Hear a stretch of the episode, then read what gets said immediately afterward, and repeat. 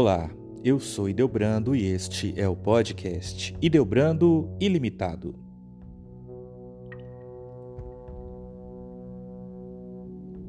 Na cidade de Loudun, no noroeste francês, um episódio de alegadas possessões demoníacas ocorreu em 1634 e chamou a atenção por conta de sua incrível situação e fabulosos detalhes. O pivô da trama diabólica foi Urbain Grandier, o carismático pároco da cidade.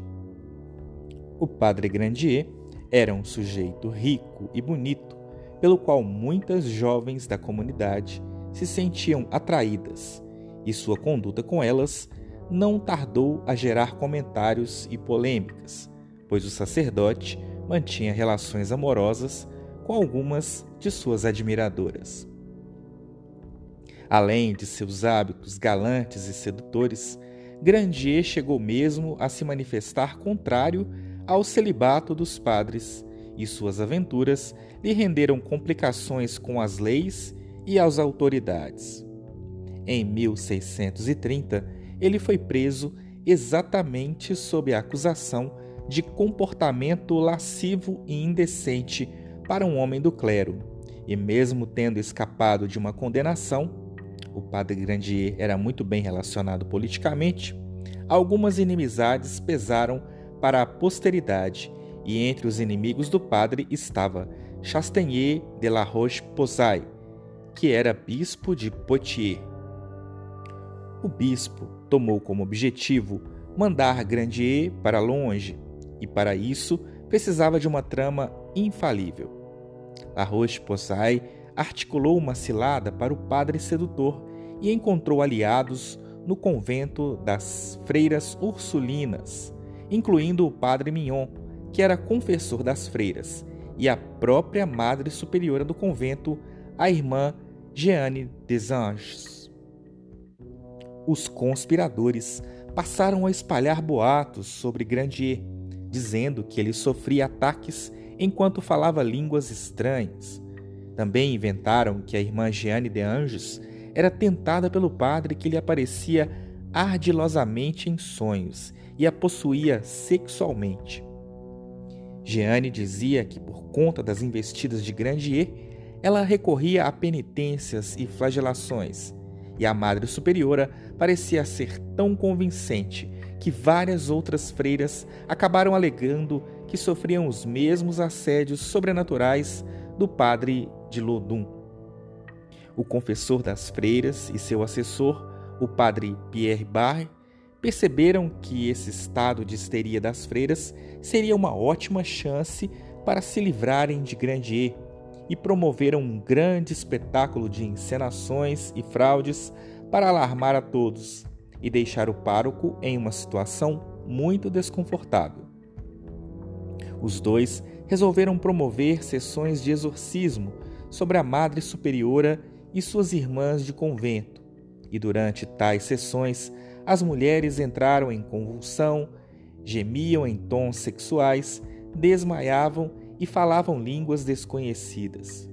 Jeanne disse que todas eram possuídas pelos demônios Asmodeus e Zabulon, ambos invocados pelo padre Grandier por meio de um feitiço.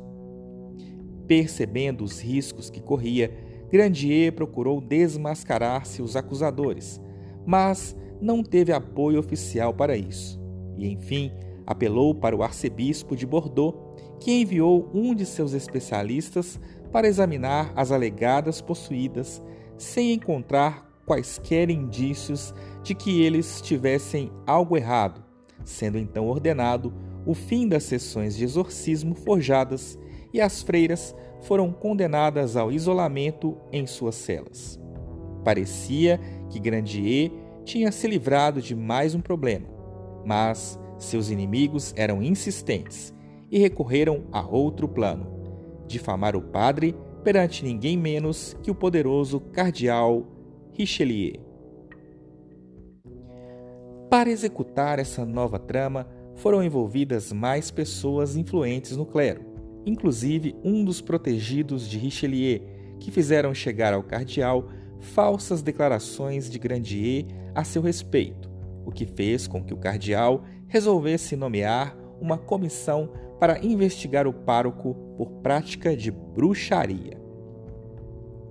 Um grupo de exorcistas foi enviado para Ludum e eles começaram a realizar as supostas apurações sobre as práticas heréticas de Grandier, promovendo mais espetáculos públicos de manipulação de fé por meio de exorcismos públicos diante de uma multidão que chegava a ter cerca de 7 mil espectadores curiosos e ávidos por manifestações chamativas.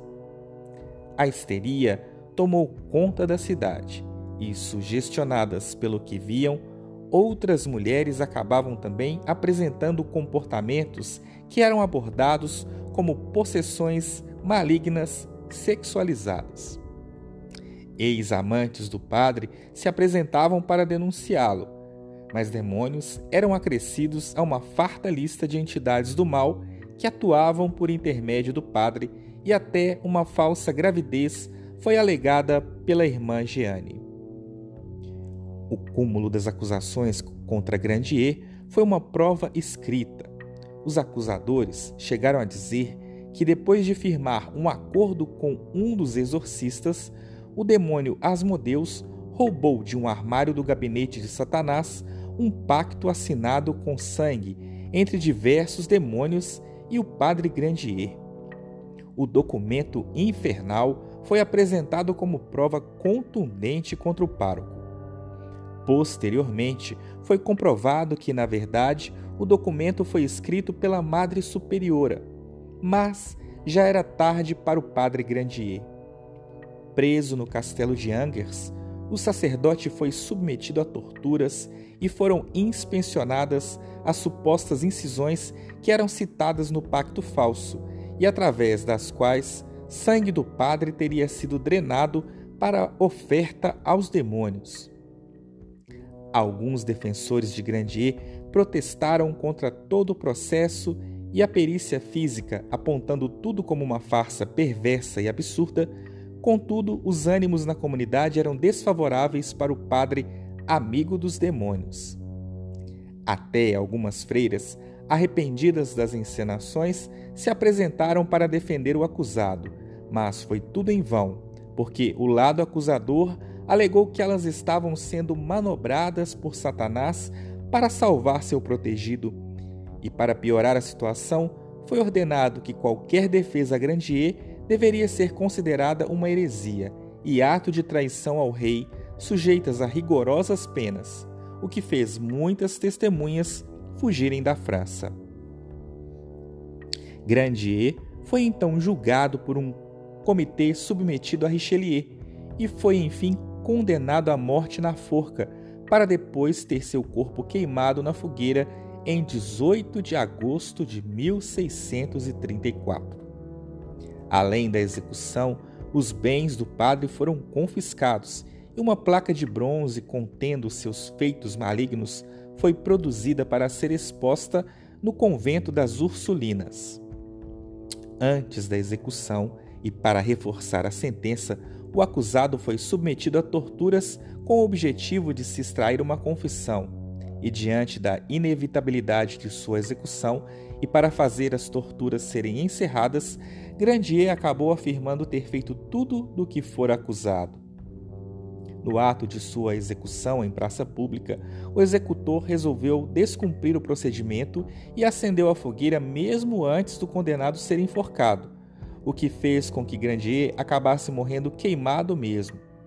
Suas últimas palavras não foram ouvidas pelo público, pois a multidão foi incitada a gritar enquanto Grandier tentava falar.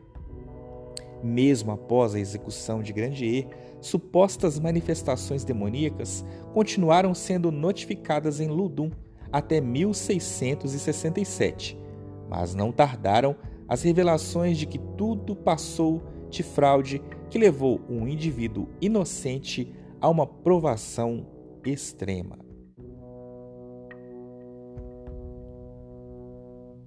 Se você gostou deste episódio, compartilhe com seus amigos e até o próximo episódio.